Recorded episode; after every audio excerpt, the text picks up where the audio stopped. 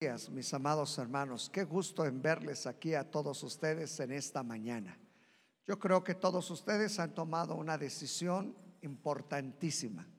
Y la decisión que han tomado en esta mañana de estar en la casa de Dios, yo quiero decirles que esto, hermanos, es algo que va a redituar no solamente en su vida, en su vida espiritual, en su familia, en sus hijos, esta semana en el trabajo, porque claro, como dice la palabra del Señor, mas buscad primeramente el reino de Dios y su justicia, y todas las demás cosas serán añadidas. Cuando nosotros aprendemos a buscar a Dios, mire que lo demás el Señor lo trae por añadidura.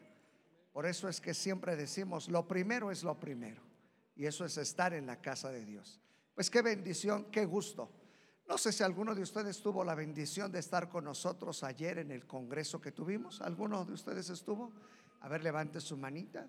Bueno, fueron pocos, faltaron muchos de ustedes. Fue una bendición, hermanos, especial. Se aumentó y se alargó y terminamos prácticamente cinco y media de la tarde, pero con una bendición, hermanos, poderosa, poderosa. Así es de que, pues, qué bendición para los que pudieron estar y los que no pues hermanos, cuando haya eventos de esa magnitud, eh, pues yo sé que algunos trabajan, algunos por sus actividades, pero hermanos, siempre es bien importante, hermanos, estos tiempos, porque son tiempos, hermanos, donde podemos recibir del Señor, donde hay otros ministerios que vienen a compartir para la iglesia y es una gran, gran bendición.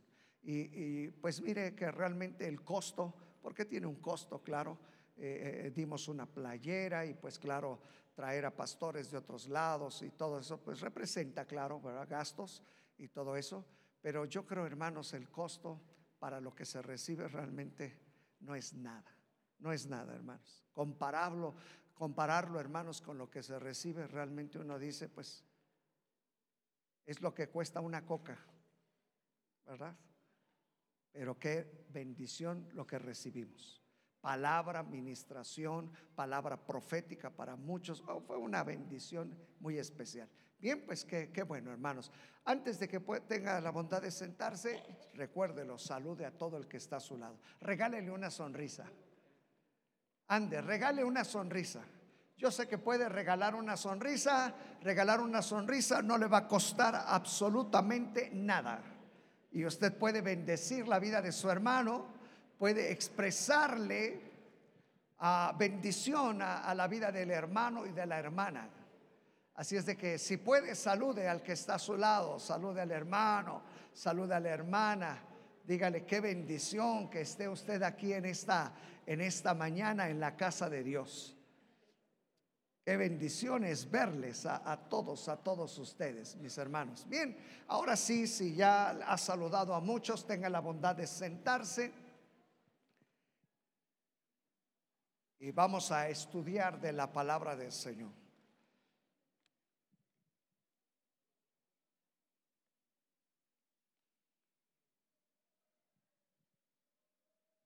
Me da mucho gusto verles a todos ustedes.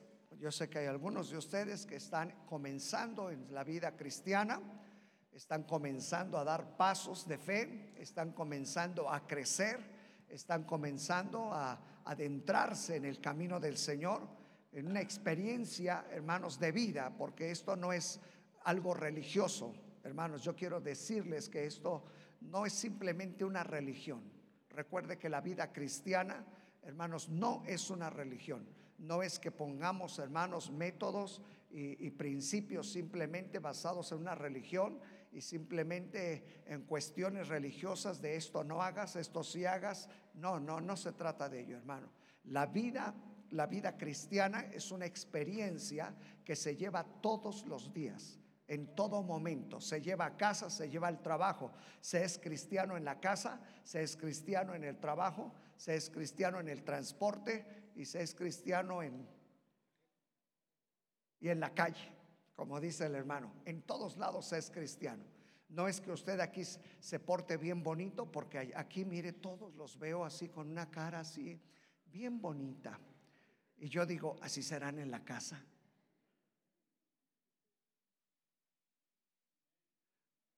Así, ah, no, no me espanten que vayan a decir, no, Ah, qué bueno que el hermano dijo amén. Pues bueno, sí, así, así debe de ser, ¿verdad?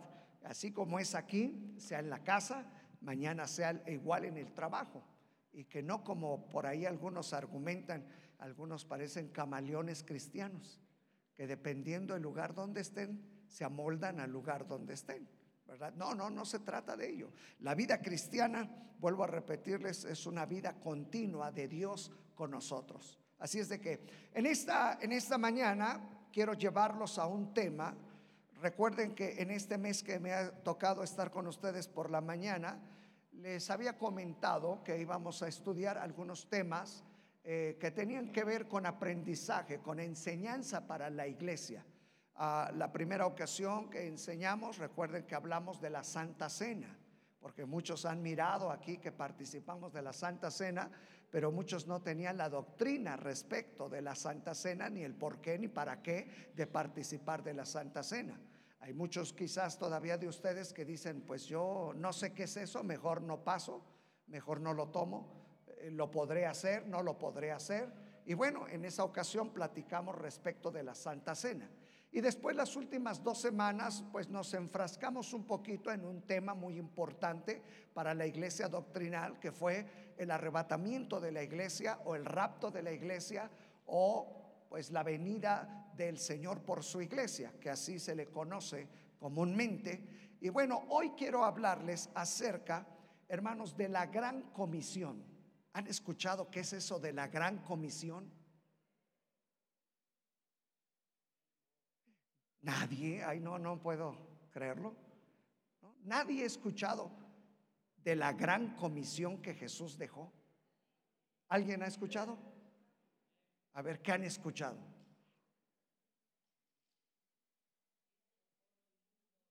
Eso, ¿verdad?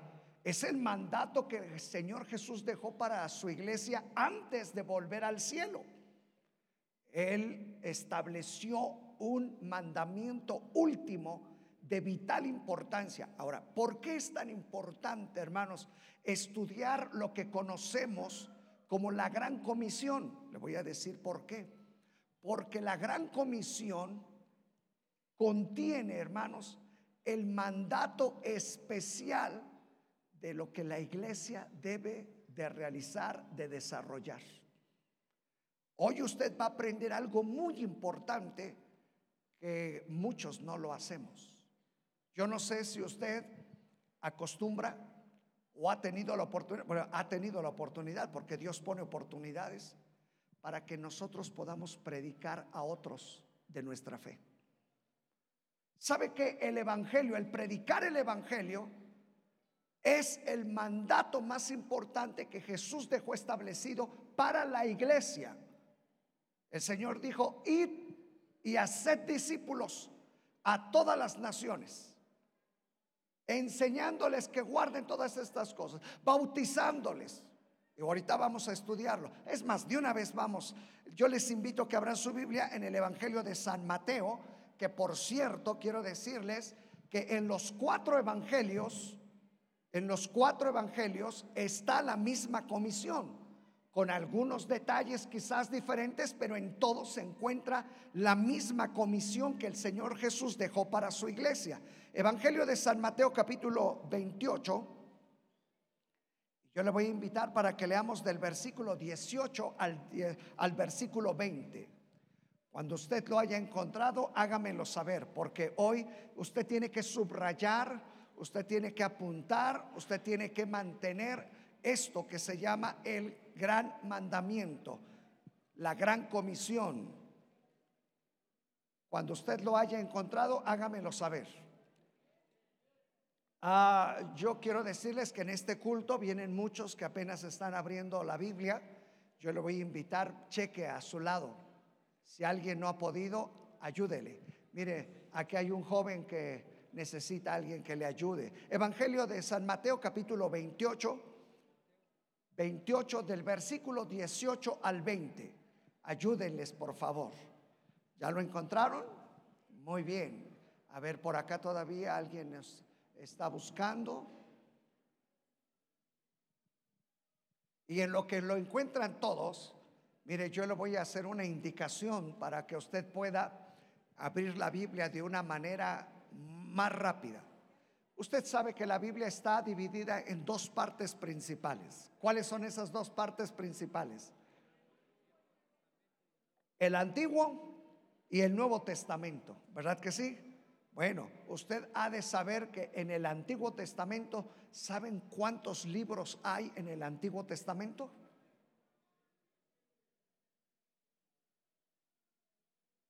Ay Dios, yo creo que un día de estos voy a darles una clase de, de Biblia. ¿Cuántos hermanos? 39, 39 libros en el Antiguo Testamento. Y en el Nuevo Testamento, 27 libros. En total son 60 y cuántos? ¿Cuántos? 66, dígalo así con toda claridad, si usted lo sabe.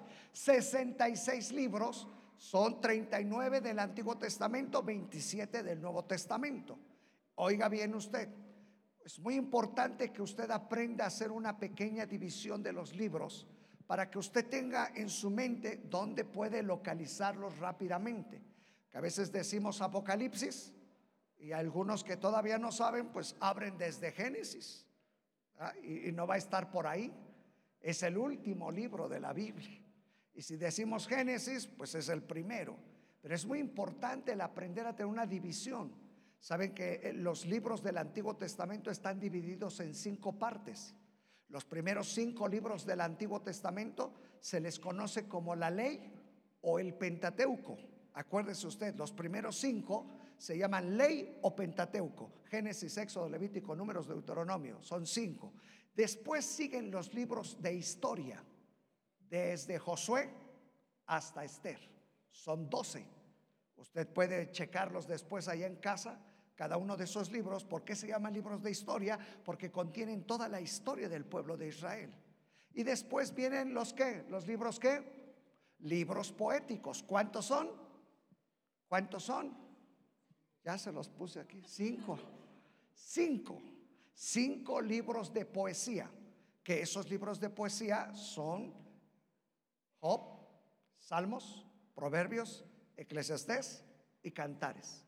Se llaman libros de poesía o poéticos porque esos libros están escritos en poesía. Si usted lee los salmos, son cánticos poéticos. Por eso son tan bonitos los salmos, porque contienen poesía. Y luego siguen los que, profetas que, profetas mayores. Los profetas mayores se les conoce como profetas mayores porque eran viejitos. No, no, no es cierto. No, no es cierto. Se le conoce como profetas mayores porque su escrito es más amplio. Que esos son también, esos cinco, cinco también. Y, y tienen que ver con Isaías, Jeremías, Lamentaciones, Ezequiel y Daniel.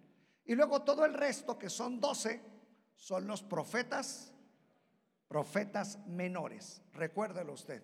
Y con eso ya usted va a tener una visión de todo lo que es el Antiguo Testamento. El Nuevo Testamento también está dividido en cinco partes. Yo cuando enseño esto les digo, miren, es como poner su mano Antiguo Testamento y luego Nuevo Testamento su otra mano, porque está dividido en cinco partes y también el Nuevo Testamento en cinco partes. Los la primera sección del Nuevo Testamento son los cuatro qué? Los cuatro evangelios. ¿Cuáles son los cuatro evangelios? Mateo, Marcos, Lucas, y Juan. Después viene el libro de historia, que solamente en el Nuevo Testamento hay un solo libro de historia. ¿Cuál es el libro de historia del Nuevo Testamento? Hechos, exactamente. Hechos de los apóstoles. Y después vienen las cartas, cartas paulinas, y al último, no más bien, no al último, sino después, las cartas generales. Primero todas las que escribió el apóstol Pablo y después las cartas que les llamamos generales porque eran cartas que se debían de llevar a todas las iglesias. Y por último, en el Nuevo Testamento solamente hay un libro profético. ¿Cuál es el libro profético? Apocalipsis. Así si usted tiene una idea de cómo está la Biblia, rápido va a comenzar a abrir. Haga la prueba allá en casa, en todas las Biblias a principio hay un índice, ahí lo puede ir checando, trate de aprendérselo, que eso a todos los pequeñitos desde que están en EDIS, que es nuestra escuela de educación para los niños, ahí les enseñan a los pequeñitos. Todo eso les enseñan y es bien bonito porque todos los niños ya van creciendo sabiendo todas las partes de la Biblia. Es muy interesante todo eso. Pero bien, no voy a ocupar más tiempo porque el tiempo se va. Muy bien, leamos, dice capítulo 28, versículo 18 al 20, y Jesús se acercó y les habló diciendo, toda potestad me es dada en el cielo y en la tierra.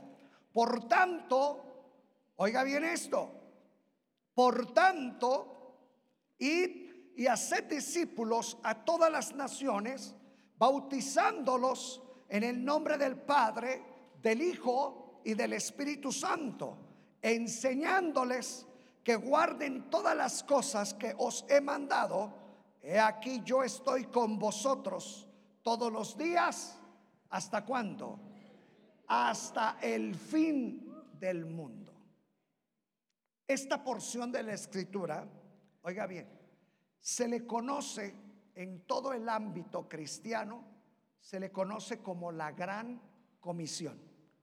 No está esa palabra en la Biblia, sino que así se le conoce a esta parte porque antes de irse Jesús al cielo, después de que murió, después de que fue crucificado ahí, después de que fue sepultado y después de la resurrección, Escuche bien esto. El Señor les dejó un último mandato a los discípulos y para toda la iglesia.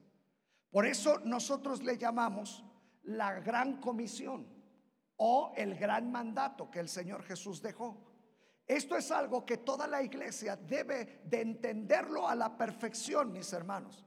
Porque el Señor antes de irse los comisionó, les dio una comisión específica. La iglesia cristiana tiene una misión, una comisión, toda la iglesia cristiana, y es esta, el que prediquemos la palabra del Señor. Ahora, esta porción de la escritura nos enseña cinco aspectos que son muy importantes que la iglesia debe de aprender respecto de la gran comisión. Y lo primero, no, no me voy a, a detener más, lo primero que nos enseña esta lección, hermano, es la autoridad con la cual nuestro Señor Jesucristo dejó establecido esta gran comisión. Si usted mira al comenzar, dice en el pasaje que leímos, Jesús se acercó y les habló diciendo, y fíjese lo primero que les dice, toda que, toda potestad me es dada en dónde. Oiga bien, si usted ha de recordarse, lo voy a hacer breve, pero cuando Jesús muere en la cruz, hermanos. Cuando nuestro Señor Jesucristo llevó a cabo nuestra expiación de nuestros pecados en la cruz, saben ustedes que el Padre le otorgó toda la autoridad. Porque dice la escritura, hermanos, que ante el nombre de Jesús se dobla toda rodilla y toda lengua confiesa que Jesucristo es el Señor. ¿Se acuerdan que dijimos la semana pasada que solamente, hermanos, aquellos que van a ser arrebatados son los que hayan aceptado a Jesús como su Señor y como su Salvador? Él es nuestro Señor, por eso decimos Señor Jesucristo, porque Él debe de tener el señorío sobre de nosotros, porque el Padre le otorgó toda la autoridad sobre todas las cosas. Si usted recuerda, cuando Jesús estuvo en la tierra, la gente que lo escuchaba, que veía los milagros, que veía las cosas que Jesús hacía, preguntaba y decía, ¿quién es este? Que aún los espíritus malos le obedecen. ¿Quién es este? Que aún el mar, los vientos le obedecen. ¿Quién es este? que hace maravillas, que hace señales. ¿Quién es este que levanta a los muertos? ¿Sabe que el nombre de Jesús es autoridad, es poder? Yo quiero decirle, si usted está comenzando en la vida cristiana y para los que ya saben, que el nombre de Jesús, hermano, uy, es una arma poderosa del cristiano. ¿Sí sabía usted? Sí, hermano. Por eso la escritura nos enseña cuando eches fuera un demonio, cómo tienes que hacerlo. En el nombre de Jesús. Hay una historia en el libro de los Hechos, en el libro histórico que les digo, donde unos personajes por ahí vieron al apóstol Pablo que oraba y que echaba fuera los demonios y les decían, en el nombre de Jesús te vas. Y aquellos dijeron, pues a ver, nosotros también vamos a hacerlo. Y trataron de imitarlo. Y cuando llegaron con un endemoniado, voy a ponerlo acá enfrente al endemoniado, que no vaya a decir, a pensar que estoy hablando de usted. Ah, y cuando llegaron enfrente del endemoniado, aquel hombre les dijo, en el nombre que predica Pablo. ¿Sabe qué hicieron los demonios? Se le fueron encima. Porque los demonios, dice la escritura, creen y tiemblan ante el nombre de Jesús. Sí, hermanos. El nombre de Jesús es poderoso, mi hermano. Por eso es muy importante que usted aprenda a utilizar el nombre de Jesús en todo. ¿Por qué cree que aún para la oración? Si el Señor les dijo así, todo lo que pidieres en mi nombre. ¿Cómo tenemos que orar? En el nombre de. Esto es enseñanza para los nuevos. Porque algunos dicen, ¿y por qué siempre al final todos repiten en el nombre de Jesús? Ah, porque ahí está la autoridad. Porque lo que estás confesando se va a cumplir determinado en la autoridad del nombre de Jesús. Así es de que es muy importante que este mandato está sobre autoridad. Escúchelo. ¿Sabe usted que en los cielos, hermano? Ah, porque creo que ya les enseñé. Que todo, hermano, lo físico primero se mueve en los cielos. Todo primero es espiritual. Nosotros hemos acostumbrado, hermanos, que todo es físico. Yo quiero decirle que no es físico. Se mueve en el ámbito de lo espiritual. ¿por qué este problema? ¿Por qué esta situación? ¿Por qué esto me está pasando? ¿Por qué aquello? Y nosotros pensamos, ah, bueno, es que el vecino me la trae en contra mía. No, no, no, no. Hay algo espiritual detrás de ello. Cuando usted comienza, comienza a sentirse que ya no quiere avanzar en la vida, lo que comúnmente decimos está deprimido, cuando usted siente temor hacia la vida, usted dice, ay, como que pues ya no tengo ganas de vivir. No, hay algo espiritual detrás de ello. Hoy que usted se levantó y dijo, yo voy a ir al templo, tengo que ir, hay algo que me impulsa, aunque sea mi esposo y mi esposa. Usted piensa, él fue el que me impulsó. Me trajeron como que a fuerzas. No, sabe que el Espíritu de Dios le trajo. Nosotros pensamos, no, no, yo vine porque vine. Eso es lo que usted cree. Fíjese. Inclusive el apóstol Pablo enseña, nadie puede llamar a Jesús Señor si no es por el Espíritu Santo.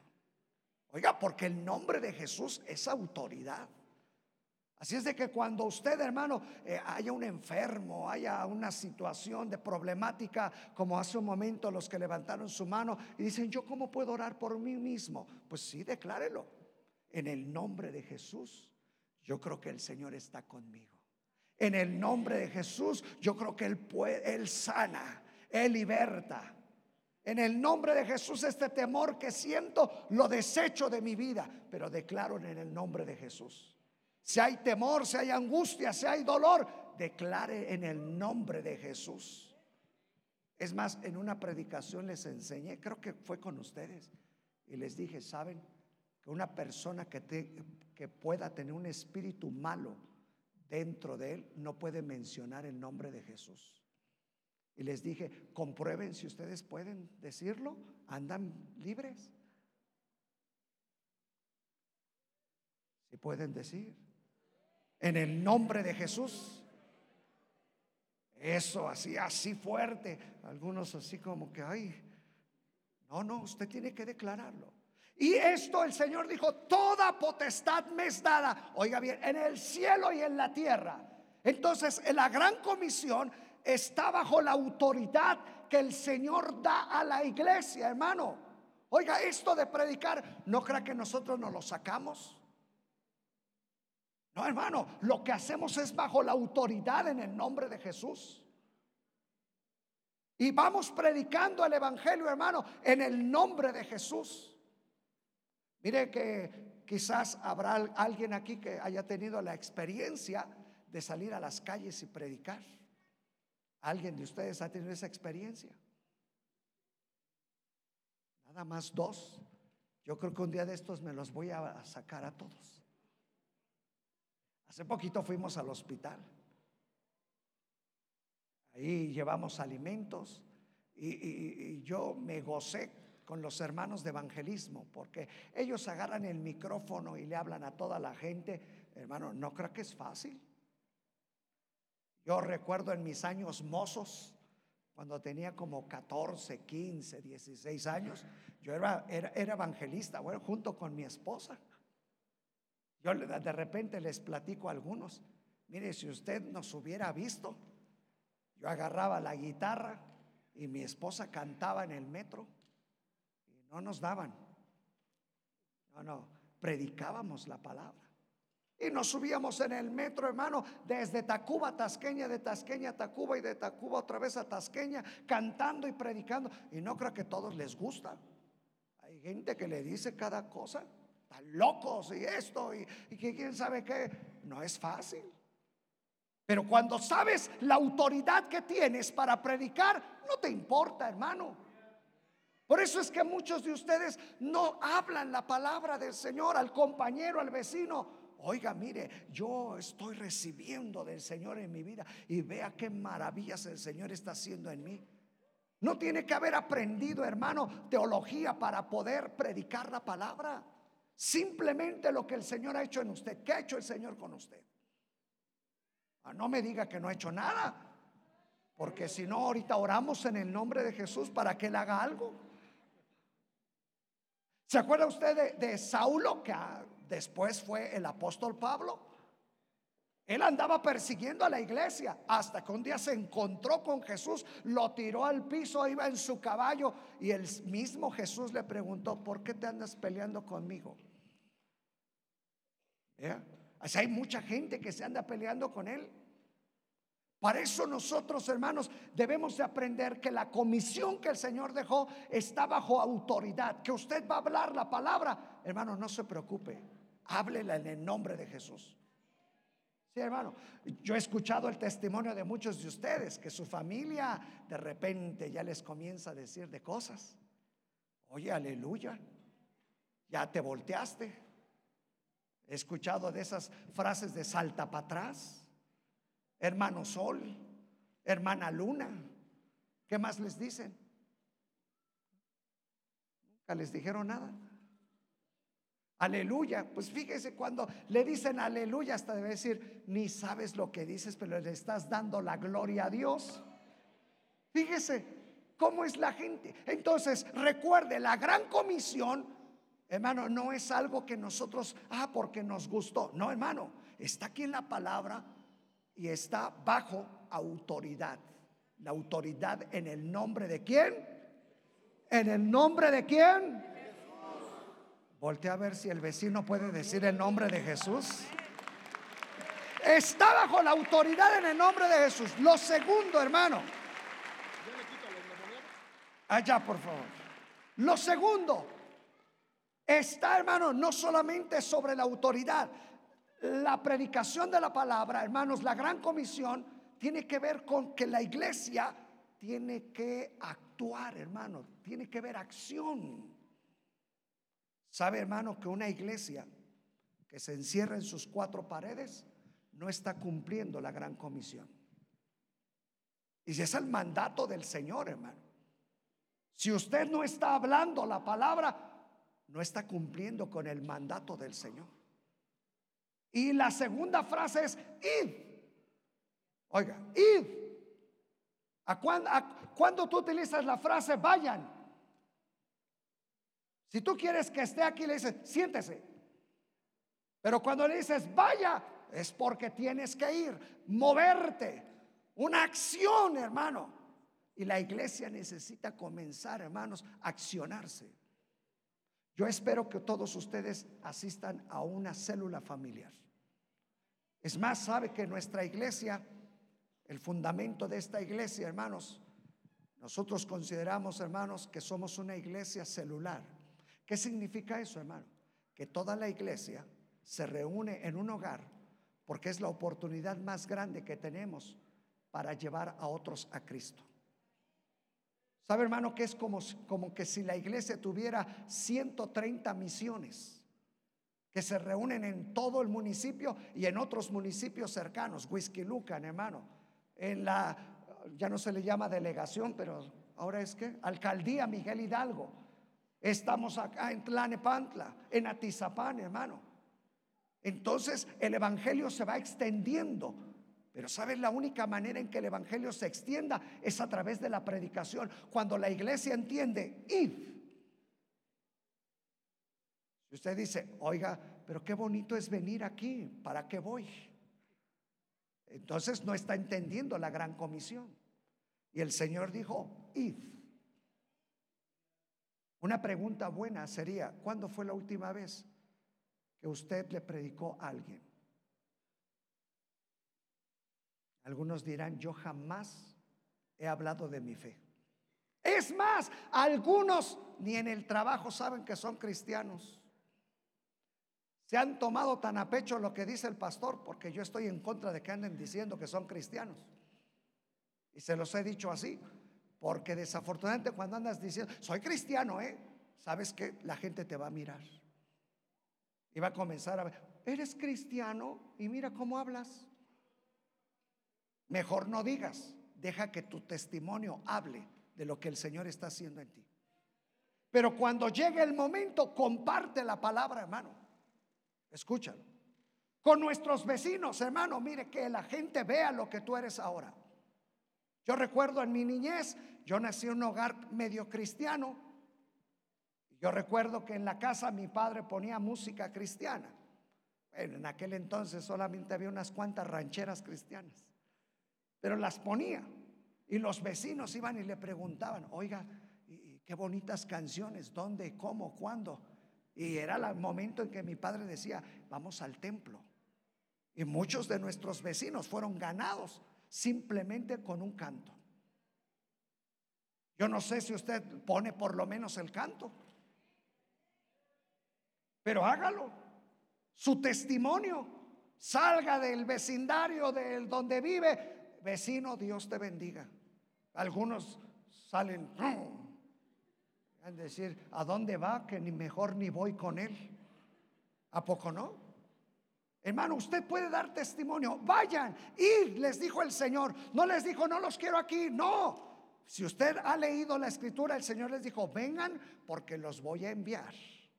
Y después el Señor en Hechos 1.8 les dijo, acuérdense, y recibiréis poder cuando haya venido sobre vosotros el Espíritu Santo y me seréis testigos en Jerusalén, Judea, Samaria y hasta lo último de la tierra.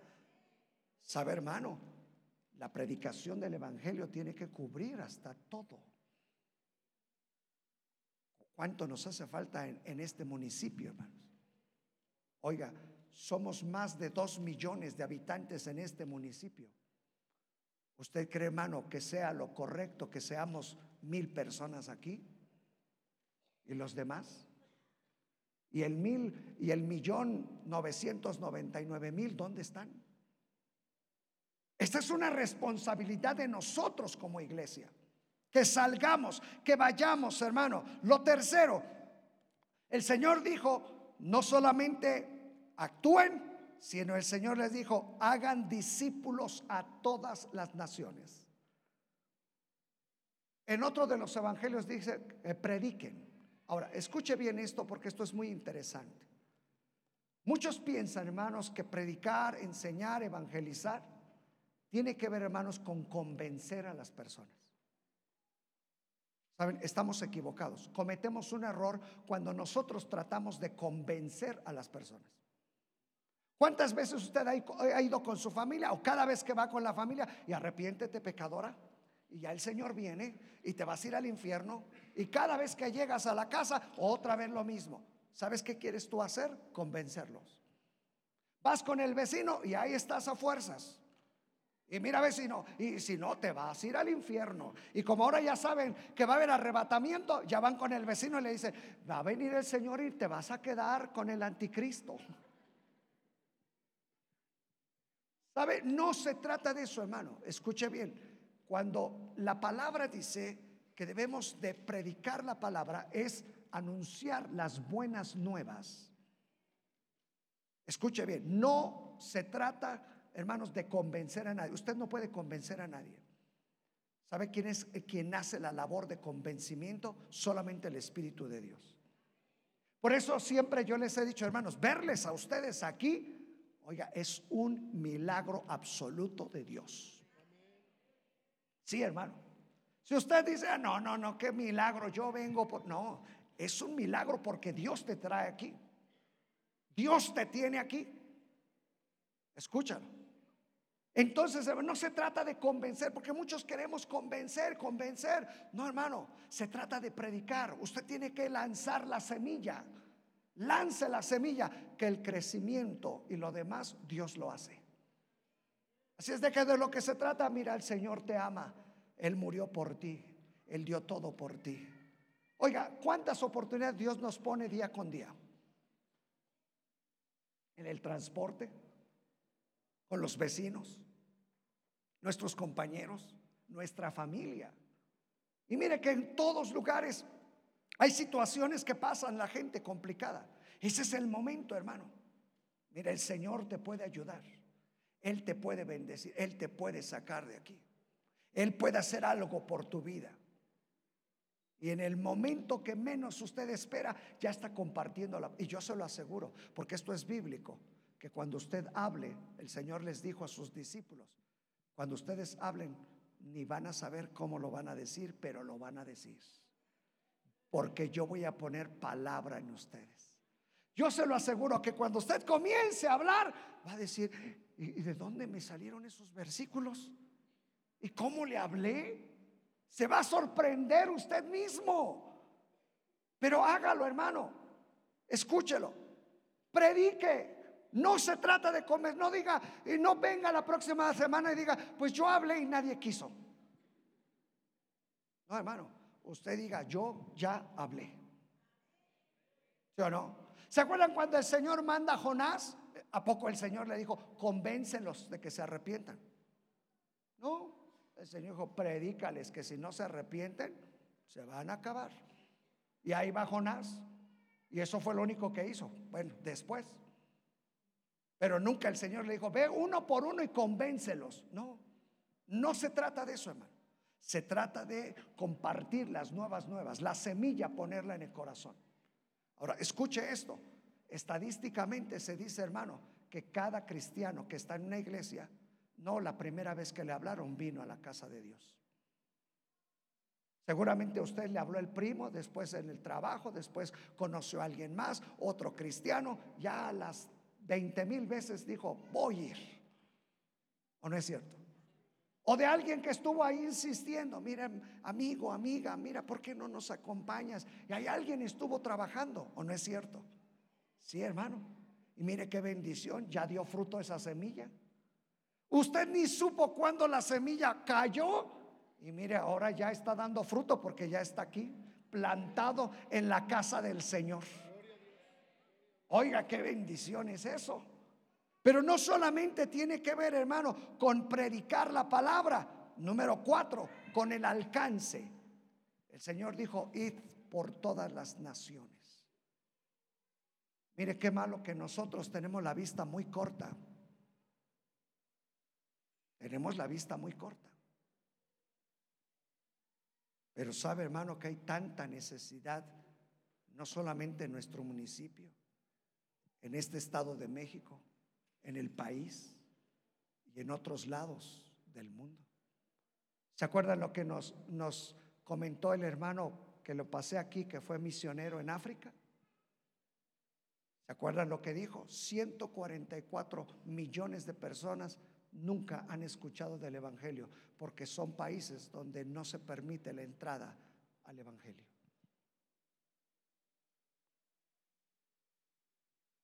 ¿Ustedes no creen que Dios pudiese levantar de entre todos aquí un misionero. Y no digo al mundo, pero sí a Guerrero, a Guadalajara, a Veracruz. Además no vayan a decir como aquel, heme aquí Señor, envía a mi hermano. Porque algunos cuando escuchan esto así dicen, ah Señor, esto está bueno, pero aquí está el hermano dispuesto. No, hermano, ¿sabes que Dios, Dios va a estar tratando con muchos de nosotros? Sí, hermano. Mire, no, no piense que es fácil, claro que no. Pero Dios tiene un propósito muy específico para muchos de nosotros. Y aquí habrá hombres o mujeres, hermanos, que va a llegar el momento en que Dios los va a llamar. Escúchenlo. Sí, hermano. Usted podrá pensar, yo, no, hombre, eso nunca. Pues como dicen por ahí, nunca digas nunca. Porque en el día menos pensado Dios puede llamarte. Hermano. Hay tanta necesidad que no cerremos nuestros ojos, mis hermanos. Nosotros vemos solamente quizás en la calle y, ya viendo la calle decimos qué gran necesidad. Pero imagínate, hermano, la situación en la que hoy se encuentra nuestra nación, hermano. Saben, hermanos, que se ha determinado que es el momento más crítico que vive nuestra nación de toda su historia. Los cambios, hermanos, que se están dando Todas estas cuestiones, hermanos, que la sociedad y el gobierno mismo trata de meter, hermano, van a convulsionar más la sociedad. Cada día más. ¿Y la iglesia qué está haciendo? Ve el por qué la necesidad y la importancia de enseñarles la gran comisión. Y por último, hermano, el Señor dijo, vayan por todo el mundo pero escuche bien, bajo una promesa. He aquí, yo estoy con vosotros todos los días hasta el fin del mundo.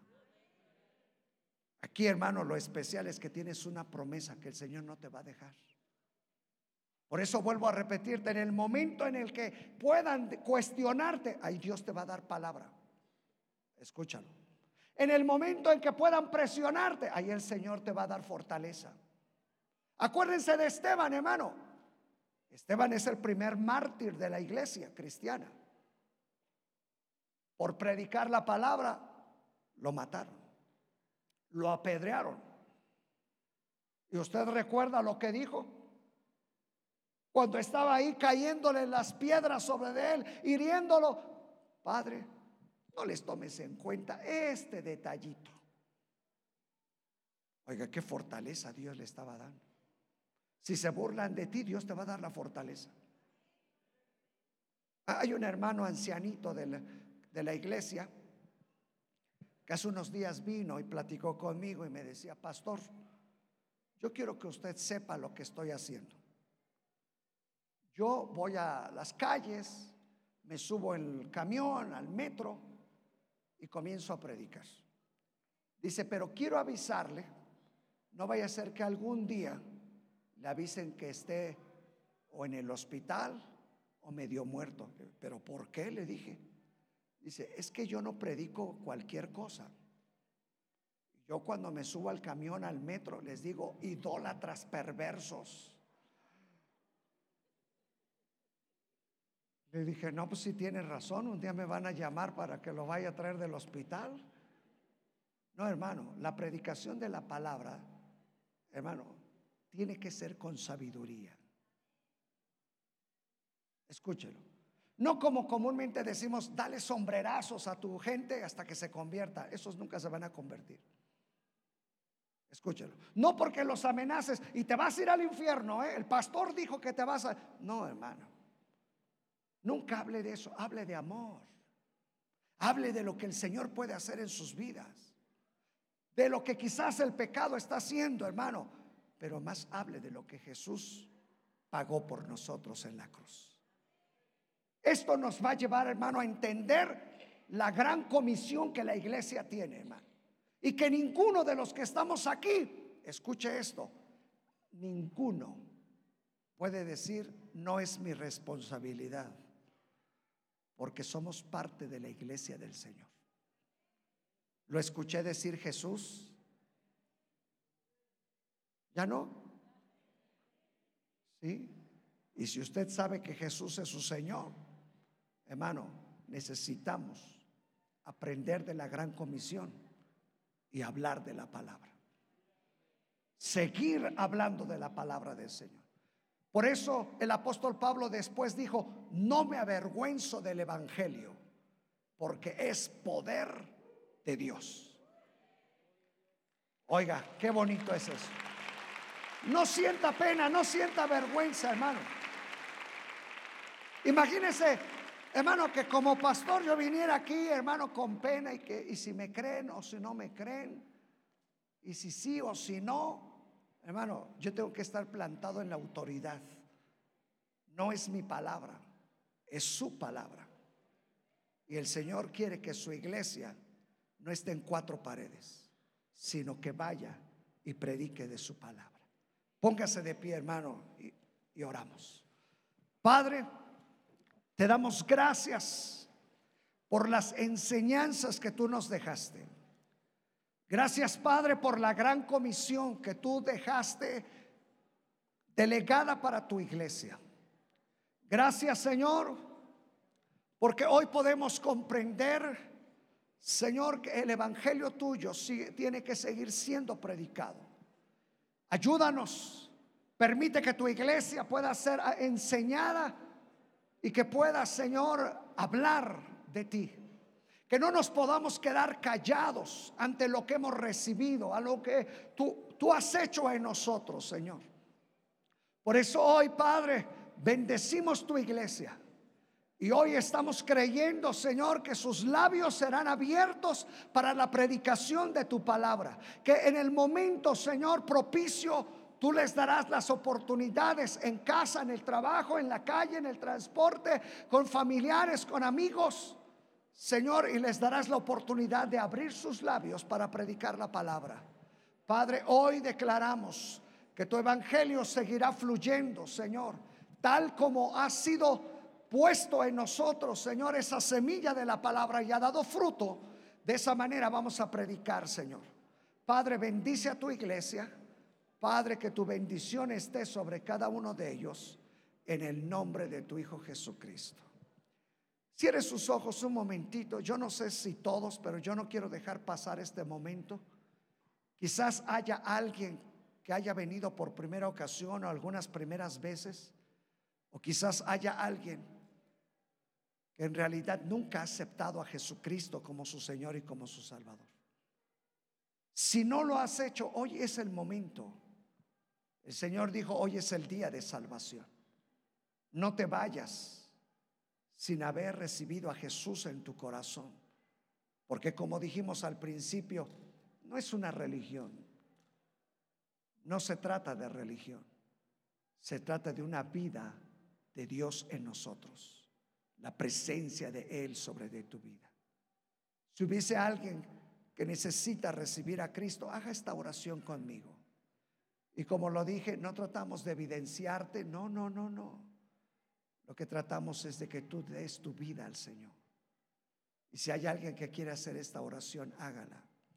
Y diga, Padre, yo te doy gracias por tu Hijo Jesucristo porque Él murió por mí en esa cruz.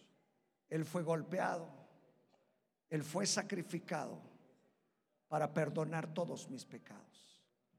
Hoy reconozco mis pecados, reconozco mis faltas que he cometido ante ti, pero hoy te pido perdón. Perdona todo mi pecado, perdona toda mi maldad. Hoy acepto a Jesucristo como mi Señor y como mi Salvador. Gracias porque lo hago en fe, creyendo que he recibido a Jesús en mi corazón y que he recibido el perdón tuyo. Gracias por la vida en Cristo que me has dado. Gracias en el nombre de Jesús. Amén. Amén. Pues qué bendición. Si usted ha aceptado a Jesucristo, usted es parte de esta gran